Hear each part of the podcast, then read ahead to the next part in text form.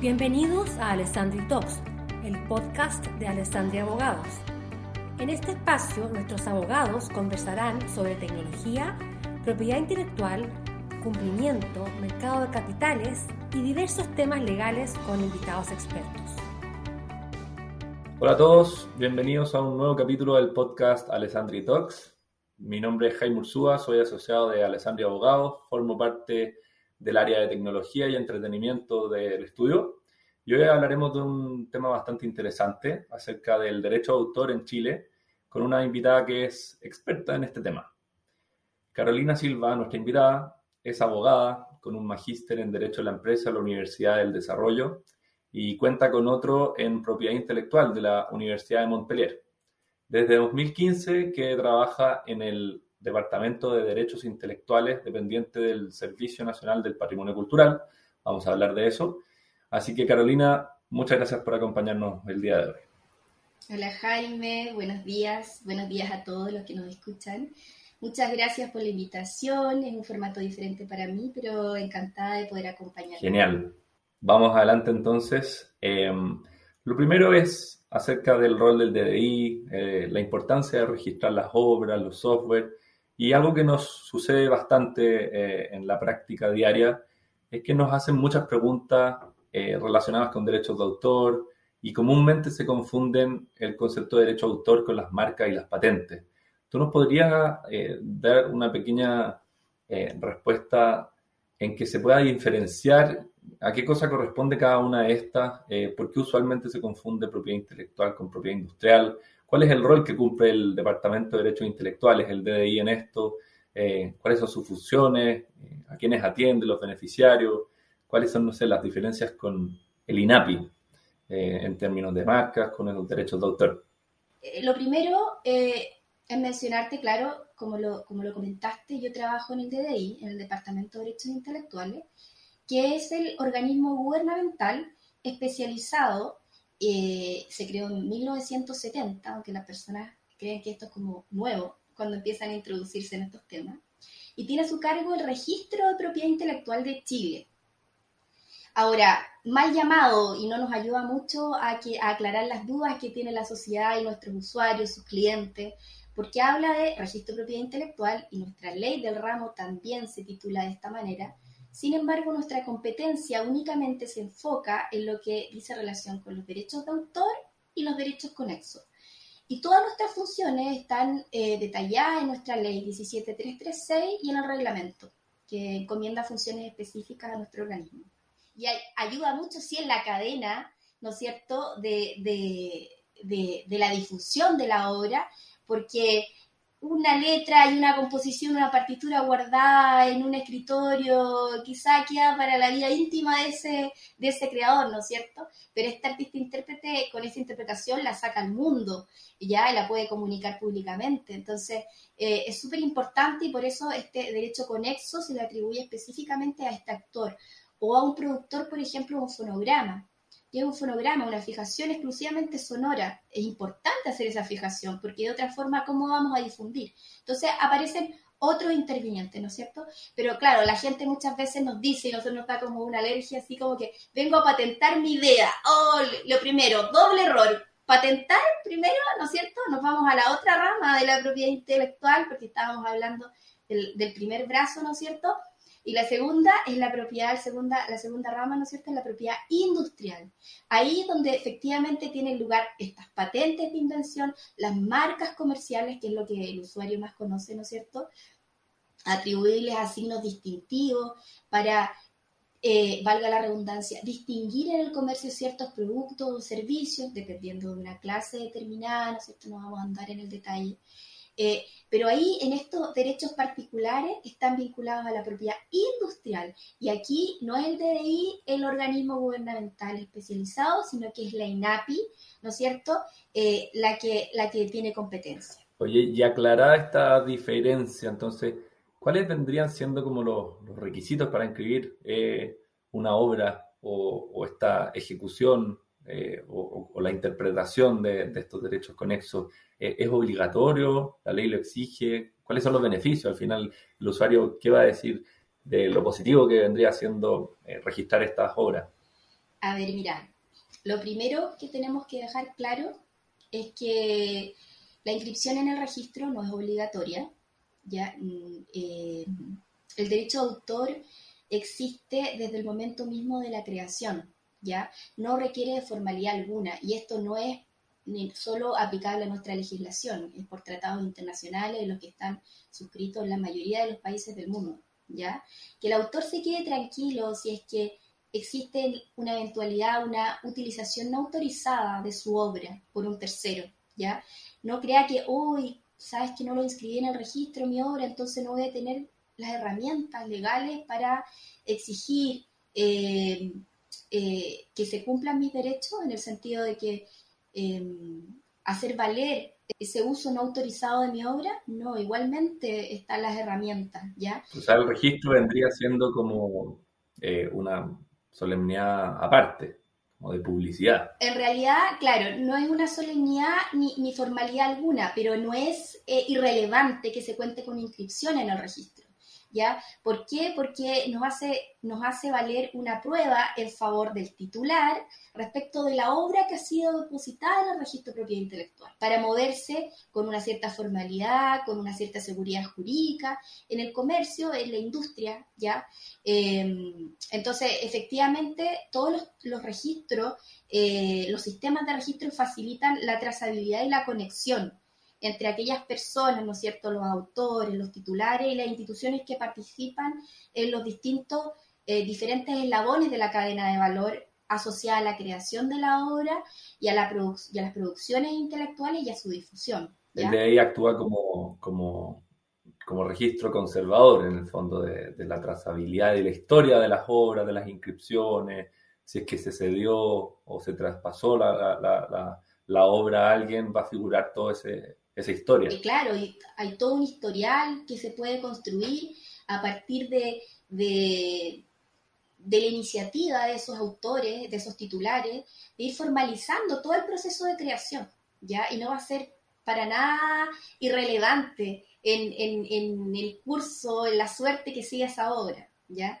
Entonces, efectivamente, los invitamos de todas formas a inscribir. Claro, eh, es, o sea, es súper útil y es lo que nosotros siempre estamos recomendando también.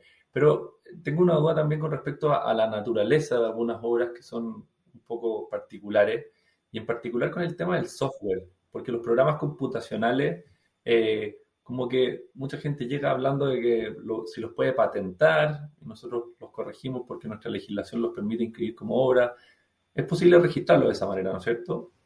Sí, de hecho tenemos eh, muchas solicitudes de inscripción de software en el registro porque es un activo que es muy cotizado en el mundo del derecho de autor y los titulares desean ejercer eh, sus facultades patrimoniales con el resguardo, ¿no es cierto?, que brinda la inscripción en el registro de propiedad intelectual. Oye, a propósito de, estas controversias, eh, ¿les ha tocado tramitar o, asistir a autores o eventuales infractores cuando hay una falta de registro?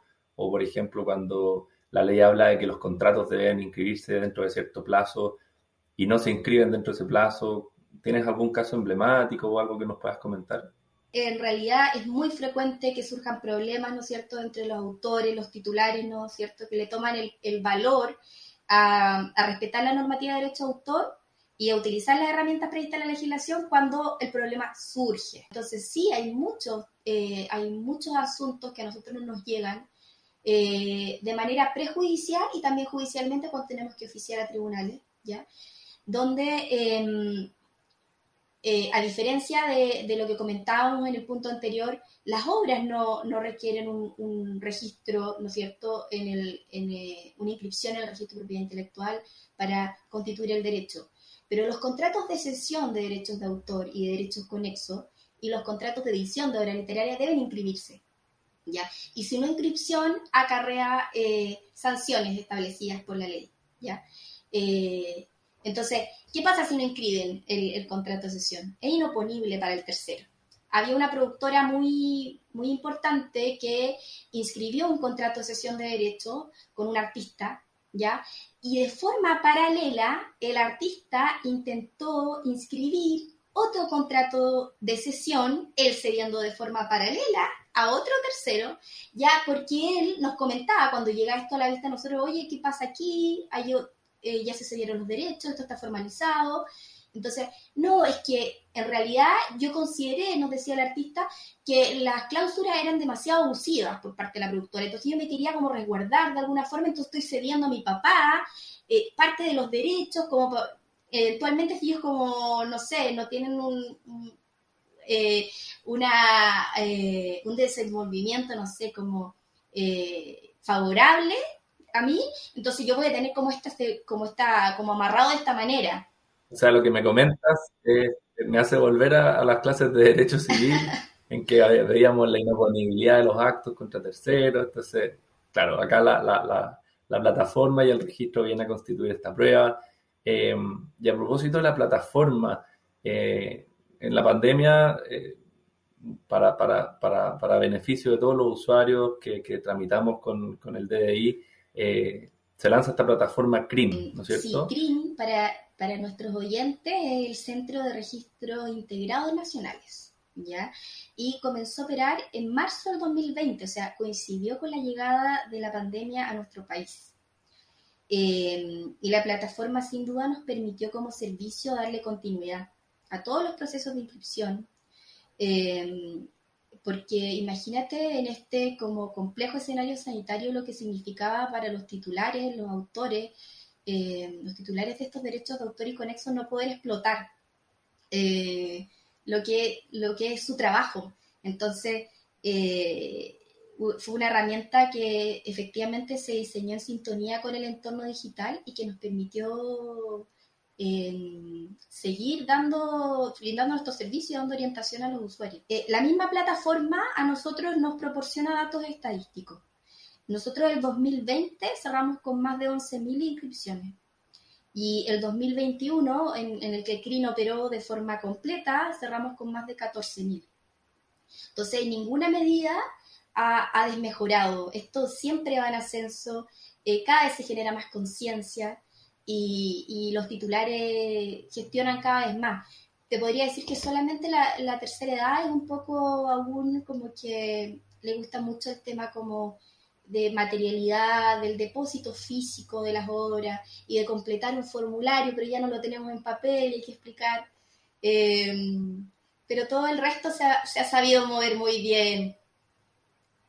Claro, sí, sigue estando para que no dejemos a este porcentaje que aunque es menor, es igual de importante como creadores, em, pero lo los tenemos que ayudar a, a digamos a eso que, ellos quieren traer físicamente, a digitalizarlo para que pueda ingresar a la plataforma y estar disponible de esa manera. Claro. Oye, Carolina, y en línea con eh, este ascenso que nosotros hemos visto en la inscripción, en el uso de, esta plataforma, y esperemos que al futuro también siga siendo así, em, ¿tienen algún proyecto para el futuro con el DDI, alguna iniciativa nueva? ¿Cuál es la, agenda para, para el futuro? Sí, tenemos y estamos motivados, porque nuestro objetivo evidentemente es colaborar para que nuestra, nuestra gestión, tanto en el entorno analógico como en el digital, impacte favorablemente, ¿no es cierto?, en el reconocimiento, en el fomento y sobre todo en la protección de, de la creatividad de nuestros actores, de nuestra industria creativa. Y en este escenario nosotros queremos avanzar hacia la transformación digital. Y yo te cuento aquí que dentro de, nuestros servicios, de, lo que nosotros brindamos, el 47% del total de los procesos que nosotros gestionamos tiene que ver con generación de contenido. Eso significa contestar consultas, elaborar informes de alta complejidad, preparar material de difusión, charlas. Y esta atención, evidentemente, se puede facilitar mediante el uso de inteligencia artificial. Entonces, el conservador del registro eh, propuso eh, implementar un chatbot. Nosotros lo, queremos implementar para poder entregar respuestas automáticas a nuestros usuarios, obviamente eh, de forma previamente definida y en base a una recopilación de las consultas que son las más frecuentes. Y junto con ello también se está trabajando internamente para aumentar la dotación del departamento, porque actualmente son 12 funcionarios eh, si nos remontamos a 1970 cuando se creó eran ocho, y el aumento de la población ha sido muchísimo y los procesos se han, eh, hoy son más de 10 veces de lo que era en un principio. Claro. Entonces, eh, la dotación no ha ido de la mano de esto, así que también es una tarea que, que tenemos pendiente y que tenemos que implementar. En no, y eso va a ir en directo beneficio de todos los usuarios de, del DDI, así que Exacto. Los, felicito y qué bueno que, que, tengan eso. Volviendo un poco para atrás eh, y para ir finalizando, cuando hablábamos de los requisitos y que los, los, los contratos de sesión tienen cierto eh, periodo en el cual deben inscribirse, no así las obras, como tú bien señalabas, eh, nosotros hemos hecho un catastro y hemos, no, nos hemos dado cuenta de que en el proyecto de ley eh, que, que, que, reforma eh, la ley de los notarios, eh, se elimina de la exigencia la autorización de las firmas en notaría de estas sesiones de derecho de autor, que esa es la gran particularidad que tienen estos contratos, que no solamente tienen que inscribirse dentro del plazo, sino que tienen que haber ido con la, la firma del notario. Eh, ¿Sabes en qué estado se encuentra esto? Eh, ¿Ven alguna luz de que esto pueda salir eh, en, la, en, en, la, brevedad? ¿Cómo los usuarios se van a ver impactados con esto? Porque el cambio va a ser Sí, no menor. No, no, para nada, para nada va a ser algo menor. Va en el segundo trámite constitucional en el Senado actualmente el proyecto. Y, y aprovecho y te agradezco la pregunta porque a nosotros no, nos llegó a- al departamento, eh, nos llegó un requerimiento para pronunciarnos acerca de esto, de las eventuales implicancias que iba a tener la implementación de este proyecto en el caso de que terminara una ley.